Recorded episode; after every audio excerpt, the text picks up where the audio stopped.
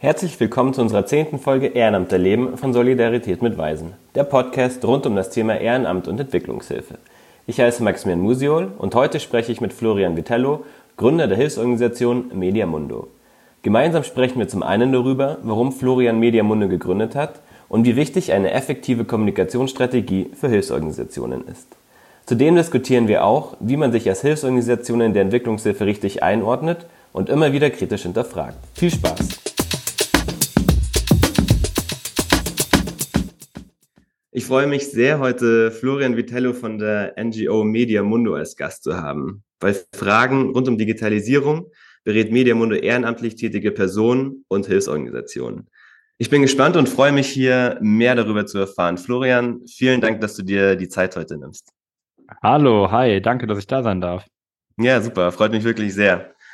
Zunächst würde ich gerne fragen, wie du dazu gekommen bist, Mediamundo mitzugründen, wenn ich das verstanden habe. Also es gab ja ein, ein Gründerteam, wenn ich das richtig gesehen habe.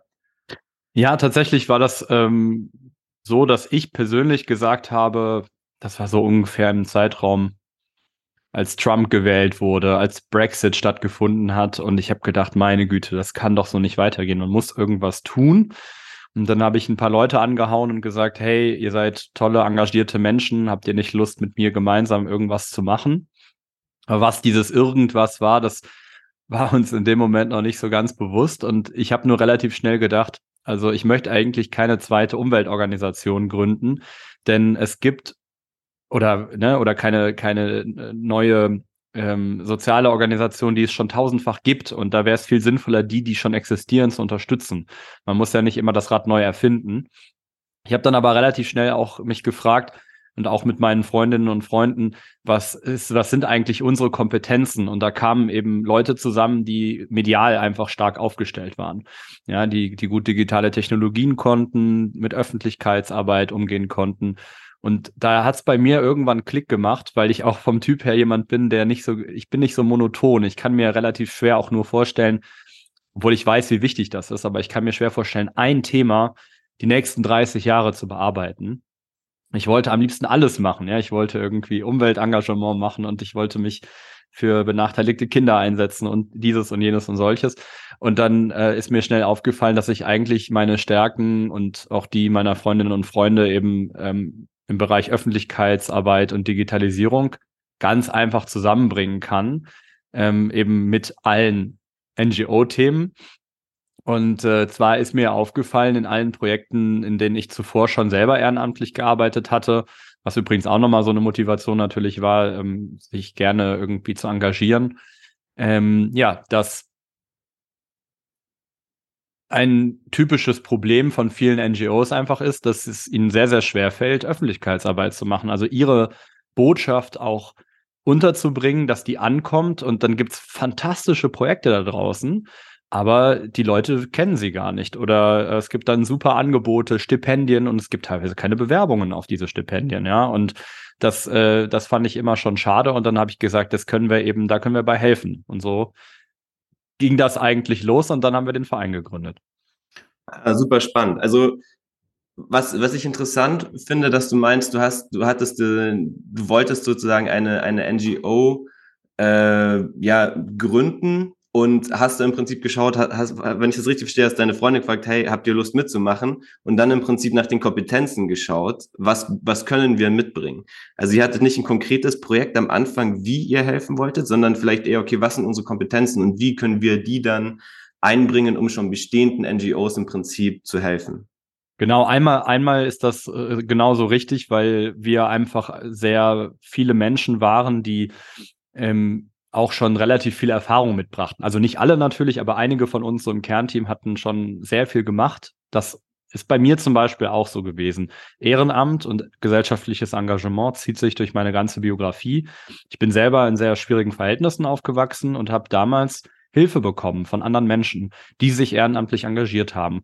Und ich gehe heute durchs Leben und sage, wenn es diese Menschen nicht gegeben hätte, dann wäre ich vielleicht heute gar nicht mehr da oder zumindest wäre ich nicht die Person, die ich heute bin. Und das hat mich so tief beeindruckt und ähm, mit Dankbarkeit erfüllt, dass mir immer klar war, ich möchte einfach ähm, immer was zurückgeben. So hat das bei mir eigentlich angefangen. Und dann ging das äh, weiter in meiner Biografie so, dass ich auch gemerkt habe, Ehrenamt ist auch ähm, eine wahnsinnig wichtige und gute Spielwiese, ähm, um, um Fähigkeiten zu erlernen und um sich auch zu vernetzen und um soziales Engagement ähm, ja auch stark zu machen. Also weil wir brauchen eine starke soziale, ne, also wir brauchen eine starke Zivilgesellschaft für eine starke Demokratie. Und das kann ich, kann ich voll ähm, bejahen. Bei uns ist es auch so, dass wir auch äh, bei Solidarität mit Weisen komplett ehrenamtlich arbeiten und jeder einen beruflich komplett anderen Hintergrund hat. Ähm, also die einen sind Lehrer, die, der eine hat ein eigenes Unternehmen, ich habe einen juristischen Hintergrund, die andere macht wieder Lehramt, die andere ist Grafikdesignerin.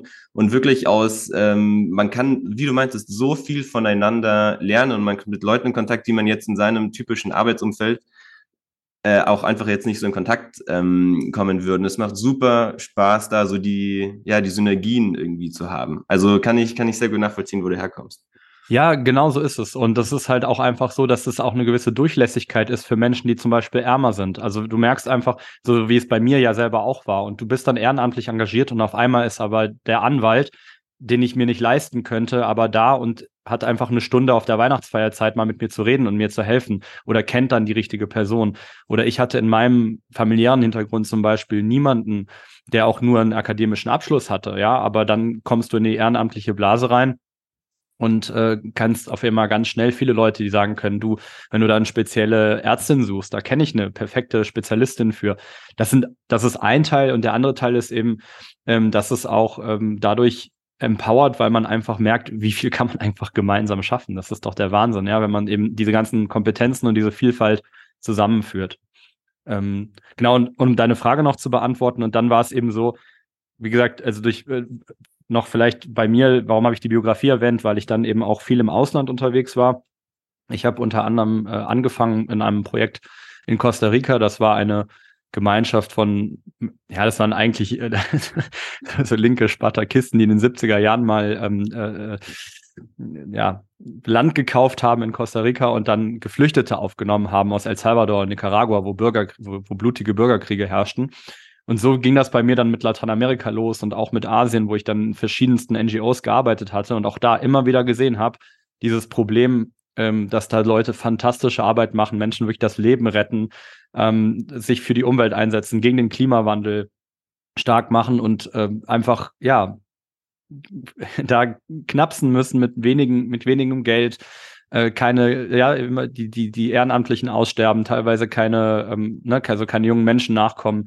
Und äh, ja, so, so war dann für uns irgendwie für diese Menschen, die die Media Mundo mitgegründet haben, relativ schnell klar, aus, auf Grundlage unserer Erfahrungen, denn die anderen hatten auch viel gemacht, ähm, dass da muss man einfach auch ähm, aufpassen, dass man jetzt nicht anderes Engagement kaputt macht, indem man sich da hinstellt und dann sagt, wir sind jetzt die Experten, ja, für irgendwas, ähm, wenn wir das gar nicht sind. Und dann haben wir eben, deswegen haben wir auf unsere Kompetenzen tatsächlich geschaut, ja. Ah, super, ja, spannende Geschichte. Ich wollte auch noch mal drauf eingehen, weil du meintest, dass ihr Öffentlichkeitsarbeit äh, macht und in dem Bereich äh, im Prinzip andere NGOs berät. Wollte ich auch nur sagen, dass bei uns auch ein, ist bei uns auch immer wieder ein Thema als äh, bei uns als Hilfsverein. Welche Kanäle, ähm, auf welchen Kanälen kommunizieren wir eigentlich mit Spendern sozusagen? Wir haben ja, wir haben zum Beispiel einen Website-Auftritt, wir haben zwei ähm, physische ähm, Hefte, Vereinszeitschriften, die zweimal im Jahr rauskommen.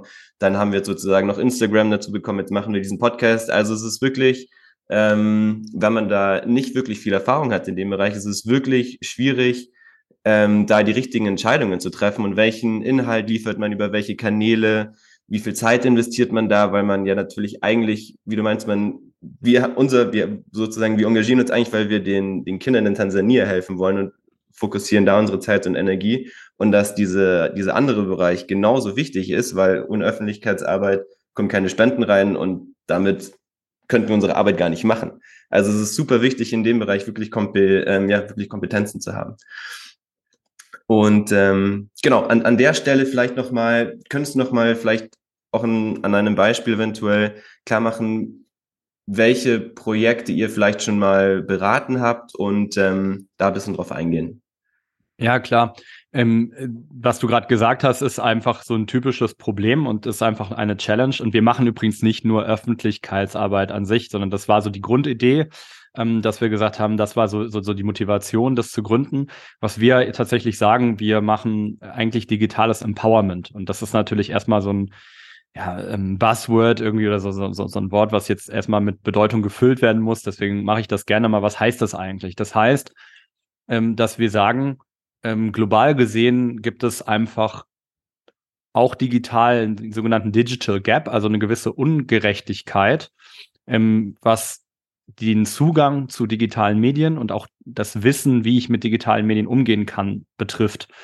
Ähm, das hat nicht nur was zu tun, äh, aber natürlich viel auch zu tun mit, mit sicherlich auch so der, äh, ja, dem ganzen Thema Postkolonialismus. Ähm, ähm, aber was es auch heißt, ist einfach, dass gewisse Menschen einfach ähm, digitale Medien natürlich jetzt in ihrem Leben drin haben, aber glaube ich gar nicht wissen, wie kann ich die nutzen, um auch mein Leben zu verbessern? Wie kann ich die nutzen, ähm, um mir selber auch einen Vorteil zu verschaffen? Wie kann ich die auch nutzen, um ein Teil einer aktiven Zivilgesellschaft zu sein? Sondern es ganz auch so um, sagen wir mal plump gesagt, Entertainment geht, ja, oder vielleicht oder oder grobe Kommunikation. Und das ist genau das, was die NGOs, so wie wir das privat machen, eben auch das Problem haben. Ähm, die sitzen dann da und sagen, boah, wir bräuchten eigentlich dringend Spenden. Ja, und ähm, eigentlich hätten sie die Möglichkeit, mit wenigen Klicks eine digitale Spenden, eine Crowdfunding-Kampagne zu machen. Und sie könnten eben ihren Instagram-Kanal auch ganz relativ simpel nutzen, um das zum Beispiel zu verbreiten. Sie wissen aber einfach nicht wie. Und ähm, das ist dann immer ganz unterschiedlich.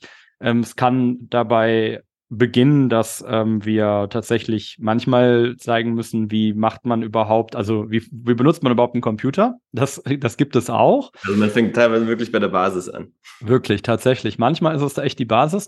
Ähm, das ist das, was sich die meisten Leute auch unter unserer Arbeit vorstellen, ist aber tatsächlich nicht der häufigste Fall, sondern viel häufiger ist es so, dass wir halt ähm, zum Beispiel Anfragen kriegen oder von uns aus jetzt schon Projekte kannten, wo wir gesagt haben, die machen fantastische Arbeit. Da setzt sich jemand für die Gesellschaft ein und diese Person wollen wir jetzt eben unterstützen und dann gucken wir mal, ob das, ob ein paar digitale Technologien diese Arbeit eben erleichtern könnte. Und ähm, dann nehme ich jetzt mal raus zum Beispiel ein Projekt in Ecuador, was wir unterstützen. Da haben wir eine lokale Gruppe vor Ort. Die machen ganz, ganz viel. Ähm, die machen zum Beispiel einen, ähm, die machen Workshops zum Beispiel, um junge Menschen fortzubilden in gewissen handwerklichen ähm, Fähigkeiten. Und zwar ist die Idee dahinter, dass diese Leute, die diese handwerklichen Fähigkeiten lernen, vorher zum Beispiel straffällig geworden sind oder einfach äh, rausfallen aus dem System.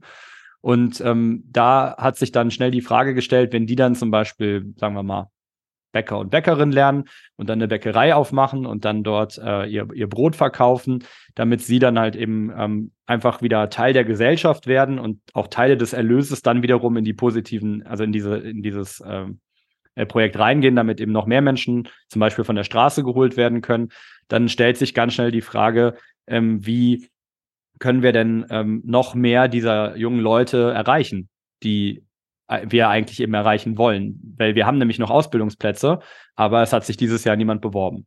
Das wäre so ein Beispiel. Ein anderes Beispiel wäre, dass man äh, sagen würde, auch von der gleichen, von der gleichen Gruppe jetzt, die haben auch eine Frauengruppe. Da sind Frauen drin mit Gewalterfahrung zum Beispiel.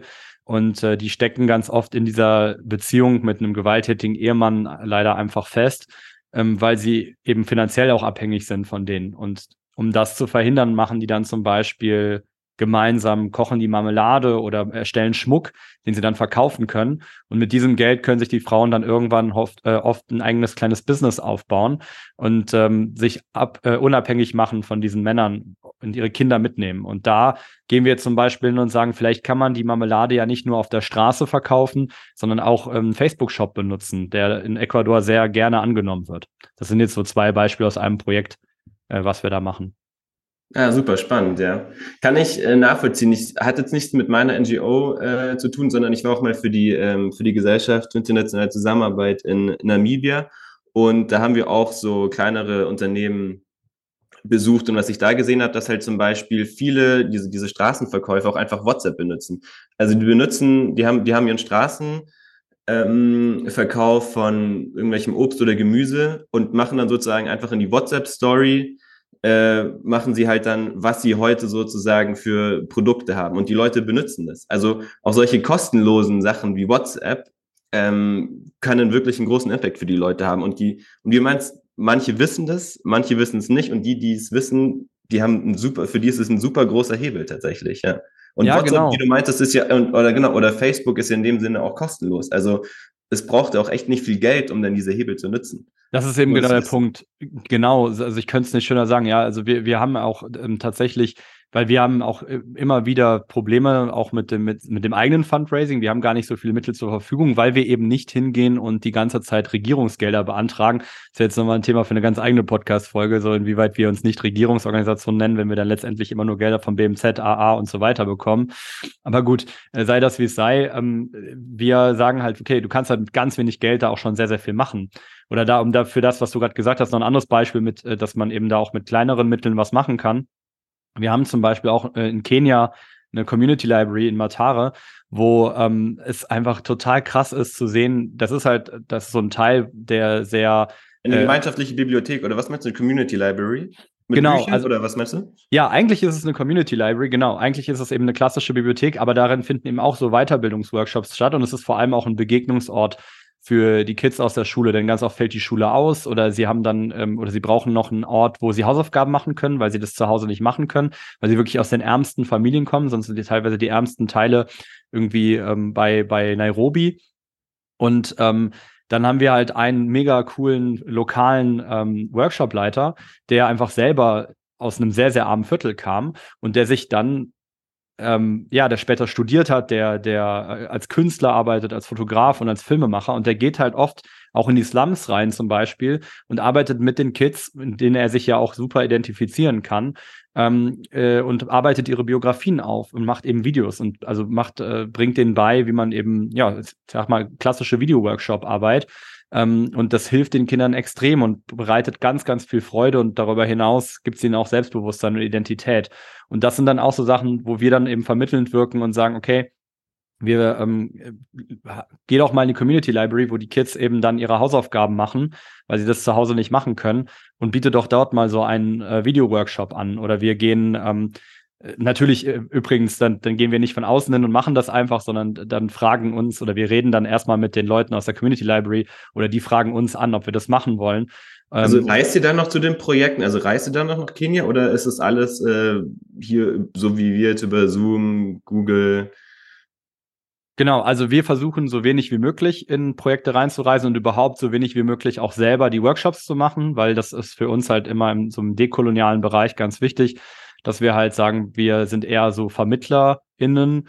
Also wir versuchen dann ja eher unser Können und auch unsere Privilegien, die wir halt hier in Deutschland haben, zu nutzen, um dann halt eben Menschen zu helfen vor Ort ähm, bei den Sachen, die sie ja aber selber äh, brauchen, die sie selber auch einfordern ähm, oder selber eben initiiert haben. Das heißt, Also du meinst, also bei mir wäre jetzt eher, eher so die Frage mit der, mit, mit der Wissensvermittlung. Also die, also wenn du auch meinst, ihr, ihr befähigt ja die, es geht ja nicht darum, sozusagen selber für die Leute das Projekt aufzubauen, sondern sie wirklich, äh, geht im Prinzip so, wenn ich wissen, wenn ich es richtig verstanden um so einen Wissens- und Kompetenztransfer, sage ich mal, um so eine Selbstbefähigung, so Hilfe zur Selbsthilfe.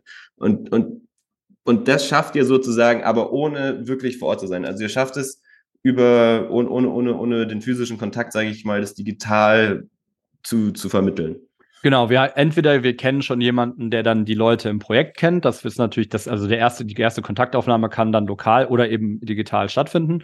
Und dann ist es so, dass äh, zum Beispiel die Leute von der Community Library sagen, ja, wir haben hier einige Studentinnen und Studenten, die jetzt eben ehrenamtlich hier die Hausaufgaben-Nachhilfe machen für die Kids.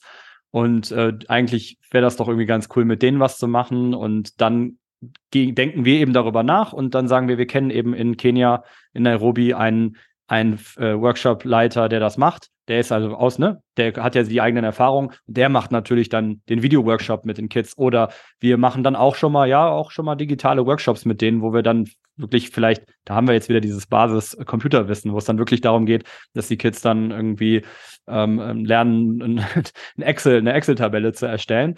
Oder auch ähm, mal ganz bewusst im Internet zu recherchieren. Das, da fängt es ja auch schon an, ne? Also Google aufzumachen oder auch einen anderen Browser mal aufzumachen und sich dann auch mal zu überlegen, was heißt das eigentlich? Erstens, was passiert hier, weil du hattest eben so schön gesagt, Facebook und WhatsApp ist kostenlos. Klar, du bezahlst kein Geld, aber du zahlst ja mit deinen Daten. Und auch das äh, muss man natürlich auch nach und nach ähm, allen Menschen und selbst auch immer wieder klar machen.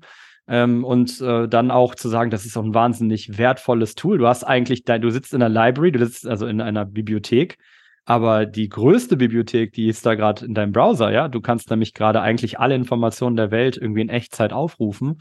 Und solche Sachen machen wir dann auch mal digital. Da kann es auch mal sein, dass wir das dann auch tatsächlich äh, vereinzelt machen, aber in der Regel versuchen wir lokale Kräfte zu finden und vor allem MultiplikatorInnen auszubilden, wie du es eben so schön gesagt hast. Dieses Hilfe zur Selbsthilfe ist ja sehr ein bisschen in die Jahre gekommen, so zwar dieses Motto, aber im Kern natürlich richtig.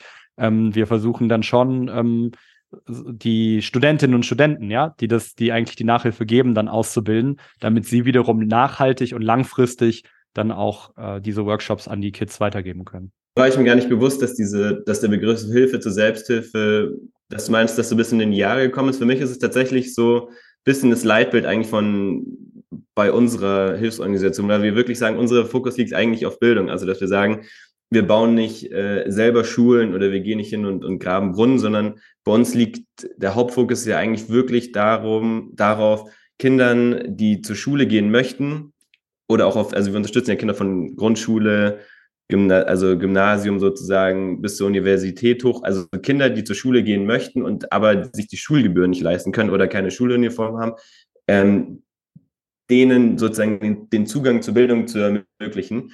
Ähm, und damit habe ich, für mich konnte ich das eigentlich immer sehr gut vereinbaren, diesen, diesen Ansatz, weil es eben diesen Hilfe zur Selbsthilfe-Ansatz eigentlich ganz gut widerspiegelt. Und ich meine, wir, wir fragen uns auch mal, was ist der richtige Ansatz, etc. Und dass ich halt, diesen Ansatz sehe ich halt dann ein bisschen im, genau, im, im, im Kontrast zu, wir schicken den so, ich glaube, wie es in den 80er und 90ern, wir kaufen den irgendwie teure Mercedes, äh, Traktoren mehr oder weniger, stellen den hin, so, dann geht der nach zwei Wochen kaputt und keine Ahnung, keiner hat eine Ahnung, wie man die repariert. So, das ist ungefähr das, das, das Beispiel wie von gescheiterter Entwicklungshilfe. Also diesen, diesen, deswegen finde ich eigentlich euren Ansatz auch so spannend, wo du sagst, hey, es geht hier um, um, um Befähigung durch einen Wissenstransfer, sage ich mal. Also finde ich, finde ich einen schönen Ansatz.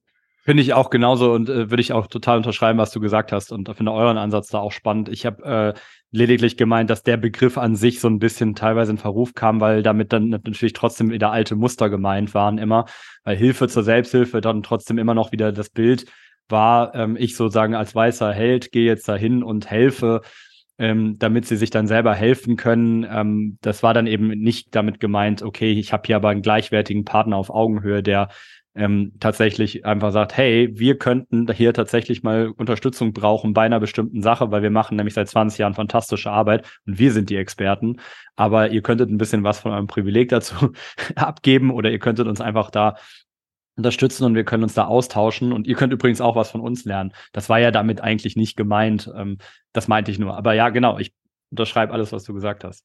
Ja, nee, ist, nee aber ich, nee, ich finde es immer wieder spannend, diese Diskussion zu führen, weil ich finde, ähm, ja, ich merke auch, dass du, dass du da sehr sensibilisiert ist, wie man wirklich, ähm, ja, richtig hilft. Und ich finde, das muss man sich, also ist eine, das ist eine Frage, die man äh, nie aufhören darf, sich selber zu stellen. Also finde ich, es ist immer ist eine super, ja, Absolut. Ist eine wichtige, ist eine wichtige Frage. Ja. ja, ich führe also diese Diskussion tatsächlich sehr, sehr häufig in dem ganzen Feld und ich äh, finde das immer schade, dass die teilweise sehr emotional, also ist auch verständlich, aber sie wird teilweise sehr emotional geführt.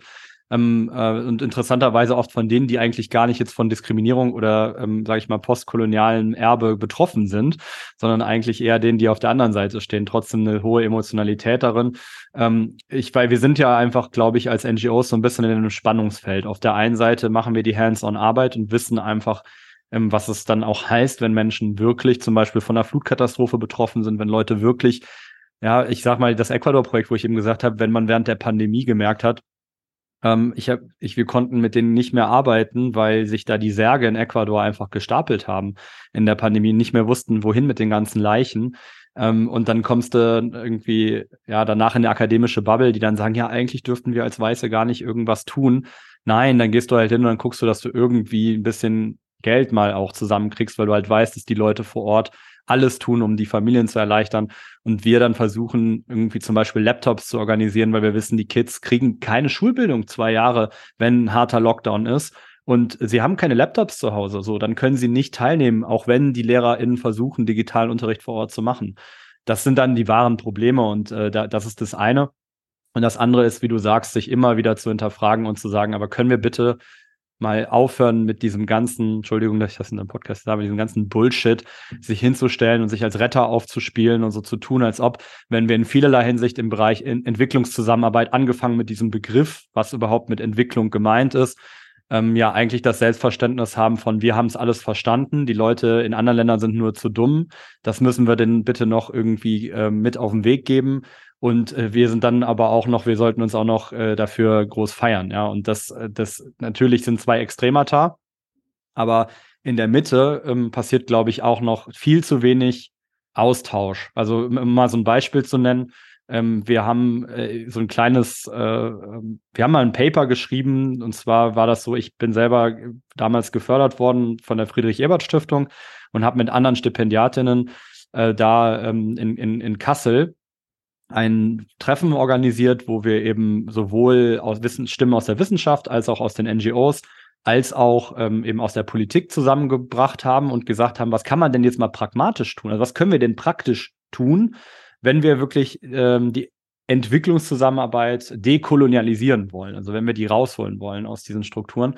Und äh, weil man kann immer viel theoretisch reden, aber was kannst du wirklich machen? Und dann haben wir die gängigsten Argumente, Kritik, aber dann eben auch die Lösungsvorschläge äh, zusammengetragen und es hat totale Wellen geschlagen. Ja, und wir sind heute noch, sind meine Kolleginnen und Kollegen unterwegs in der GITS bei Venro und hast du nicht gesehen, halten Vorträge aus weißer Perspektive, muss man an dieser Stelle sagen. Aber wir unterhalten uns eben dann zum Beispiel mit den Diplomats of Color und mit anderen Gruppen ähm, und da bewegt sich was. Ja, da bewegt sich was und da sagen dann plötzlich die Leute, die von Diskriminierung betroffen sind, auch ganz laut und klar, hört uns an und wir möchten hier jetzt einfach mitreden.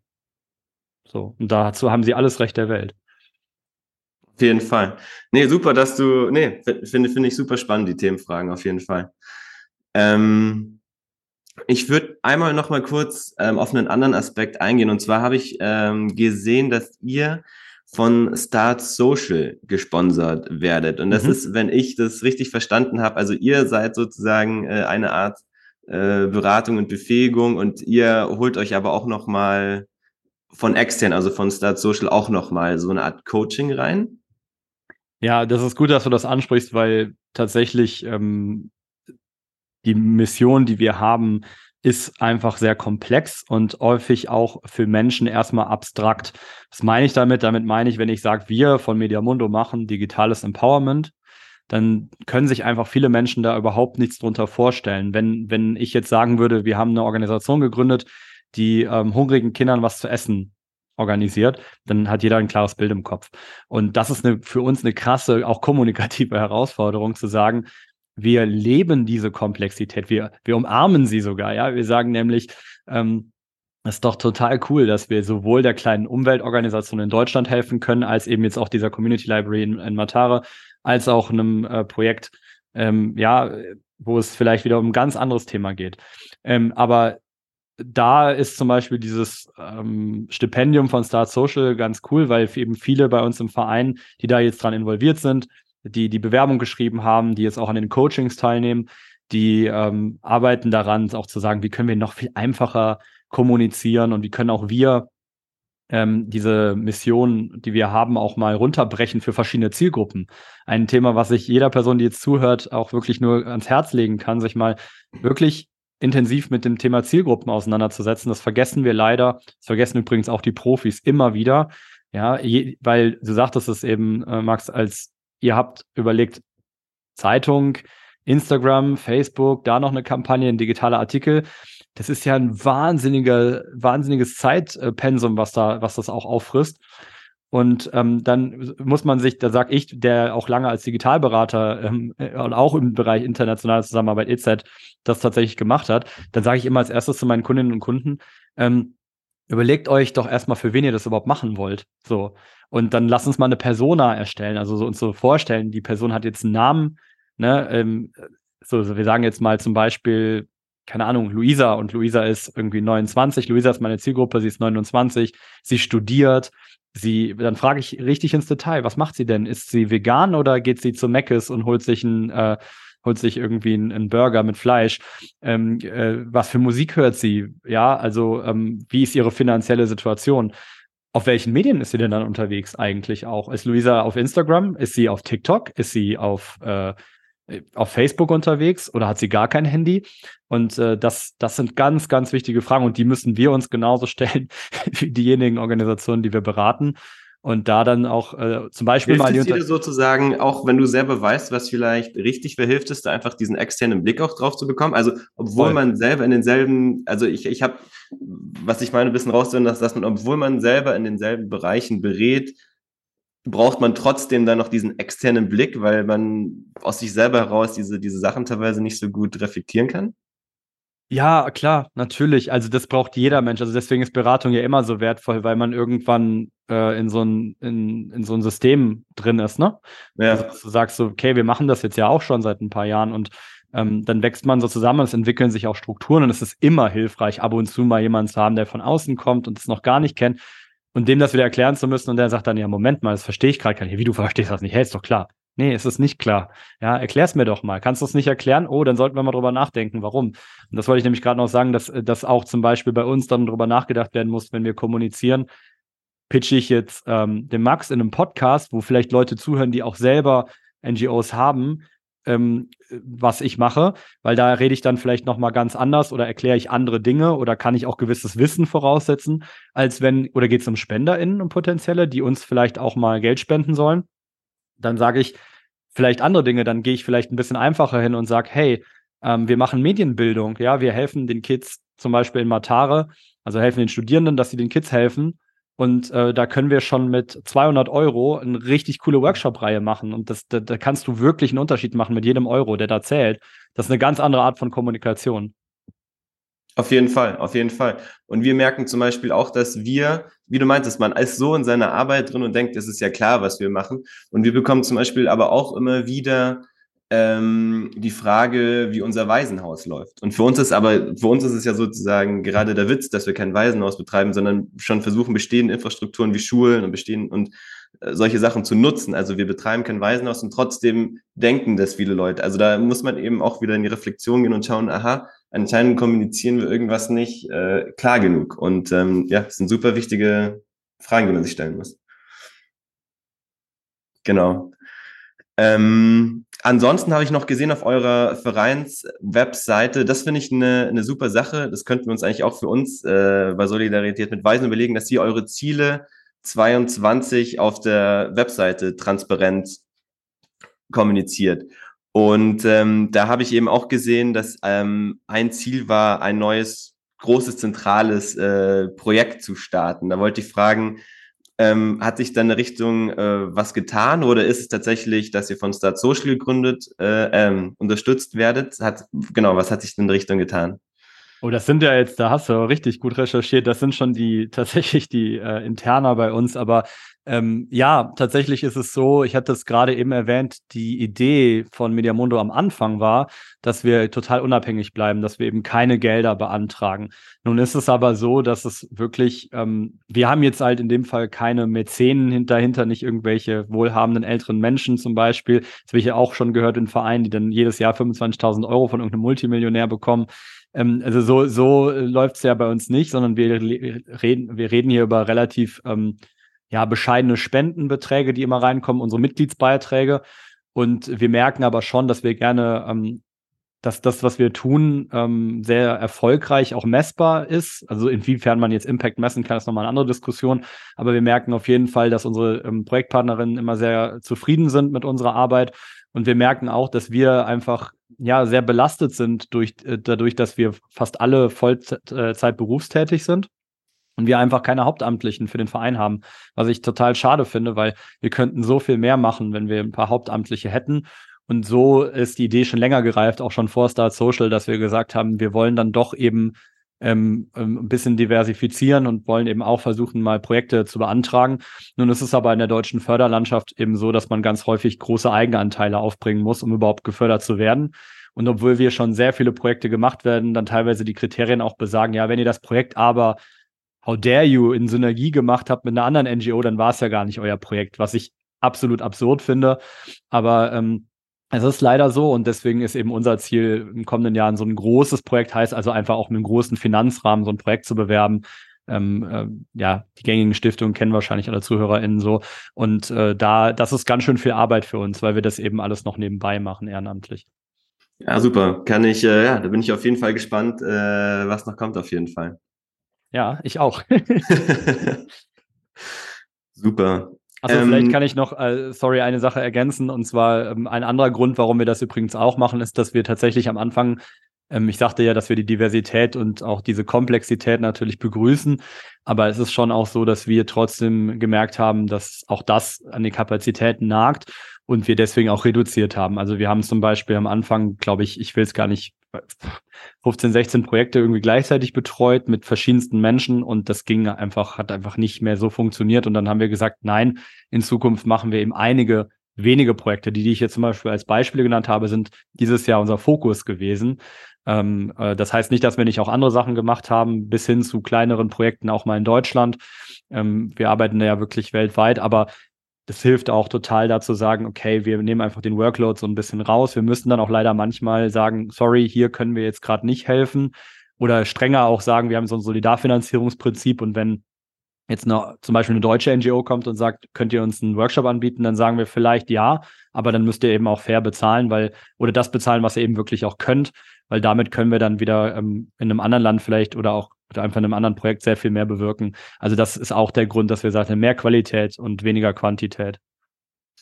Den Punkt kann ich super nachvollziehen. Das ist eigentlich ein Thema, das ich auch schon in, in mehreren anderen Podcasts eigentlich besprochen habe. Dieses sich nicht, wenn man selber ehrenamtlich en, äh, engagiert, sich auch wirklich, ähm, dass man irgendwann die Fähigkeit hat, sich selber auch die Grenze zu setzen, wenn man selber eben einen normalen Vollberuf, also vollberuflich tätig ist, dass man eben auch einfach, dass es äh, Grenzen in der Kapazität hat, die man für das ehrenamtliche Engagement bringen kann. Und wenn man sich da überfordert, fühlt es einfach bei vielen Leuten einfach im, im Worst Case, dass sie sich einfach vom Ehrenamt äh, verabschieden und sagen, nee, es ist mir zu viel. Also ich glaube, da gehört echt so eine gesunde äh, Fähigkeit, selber Grenzen zu setzen, gehört echt dazu, dass man, dass die Leute langfristig beim Erben, beim dann wirklich dabei bleiben. Also ist ein Thema für einen komplett neuen Podcast, aber ähm, ein wichtiger Punkt auf jeden Fall. Super. Ähm, leider würde ich, ist, glaube ich, unsere Zeit mittlerweile schon äh, wieder fast zu Ende, Florian. Ich wollte, ich wollte noch ähm, einfach fragen, wie, wie Hörer und Hörerinnen mehr über dich und Mediamunde erfahren können. Wir würden dann die Informationen auf jeden Fall in, in die Links aufnehmen, in die Show Notes. Und ähm, genau, ist ja ein super spannendes Projekt. Wo kann man sich da mehr informieren? Ähm, am liebsten wäre es mir tatsächlich, wenn die Leute einfach auf die Website gehen, www.mediamundo.world, wie auf Englisch Welt. Ähm, und äh, ja, wir werden auf jeden Fall alle möglichen Links noch reinpacken und das für mich jetzt halt ja auch der Aufruf, wenn jetzt Menschen bei euch zuhören, die vielleicht selber noch überlegen, sich zu engagieren oder Leute, die vielleicht noch sagen an Weihnachten, ich habe noch gar nicht entschieden, ähm, wo ich vielleicht auch ein bisschen was spenden möchte oder so, dann ähm, kommt sehr, sehr gerne auf uns zu. Wir machen das alles persönlich und antworten auch jeder Person einzeln. Schreibt uns da gerne ähm, an info at mediamundo.world. Und äh, genau, also das, das wäre einfach das aller, das Allertollste. Und wir freuen uns, ja, das hast du eigentlich schön gesagt, ne, das nachhaltig Ehrenamtliche reinzubringen. Wir möchten eben jetzt bei uns gerade auch eine neue ähm, Projektmanagement-Struktur aufbauen, wo wir halt sagen, intern, ähm, dass wir wirklich auch gucken, wie können Menschen, die sich bei uns engagieren, auch wirklich davon auch selber auch profitieren, dass sie zum Beispiel lernen auch ähm, und begleitet werden, ne? nicht alleine gelassen werden, damit zu sagen, okay, ich muss jetzt hier irgendwie initiativ Gelder auftreiben und das machen und das machen, sondern ich habe hier wirklich einen Verein mit ganz vielen Kontakten ähm, und wie wir das am Anfang der Folge besprochen hatten, diese, diese Diversität, diese vielfältigen Erfahrungen, die auch vorhanden sind, zu nutzen und dass man dann eben hingehen kann und sagen kann, ich kann hier wirklich meine Stärken und meine Kompetenzen einbringen, noch was Neues dabei lernen und damit irgendwie was Gutes tun. Da freuen wir uns einfach über Leute, die Lust haben mitzumachen und freuen uns, wie gesagt, auch äh, natürlich über, über Spenden. Super, nehme ich auf jeden Fall so mit. Vielen Dank, Florian, dass du dir die Zeit genommen hast. Vielen Dank. Ja, vielen Dank auch dir.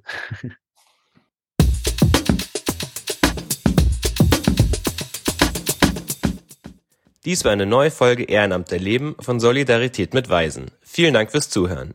Wir hoffen, dass euch unser Einblick in das Thema Ehrenamt gefallen hat. Kennt ihr jemanden, der sich ehrenamtlich engagiert und unbedingt interviewt werden sollte? Folgt und schreibt uns gerne auf Instagram oder informiert euch weiter auf unserer Webseite. Bis zum nächsten Mal.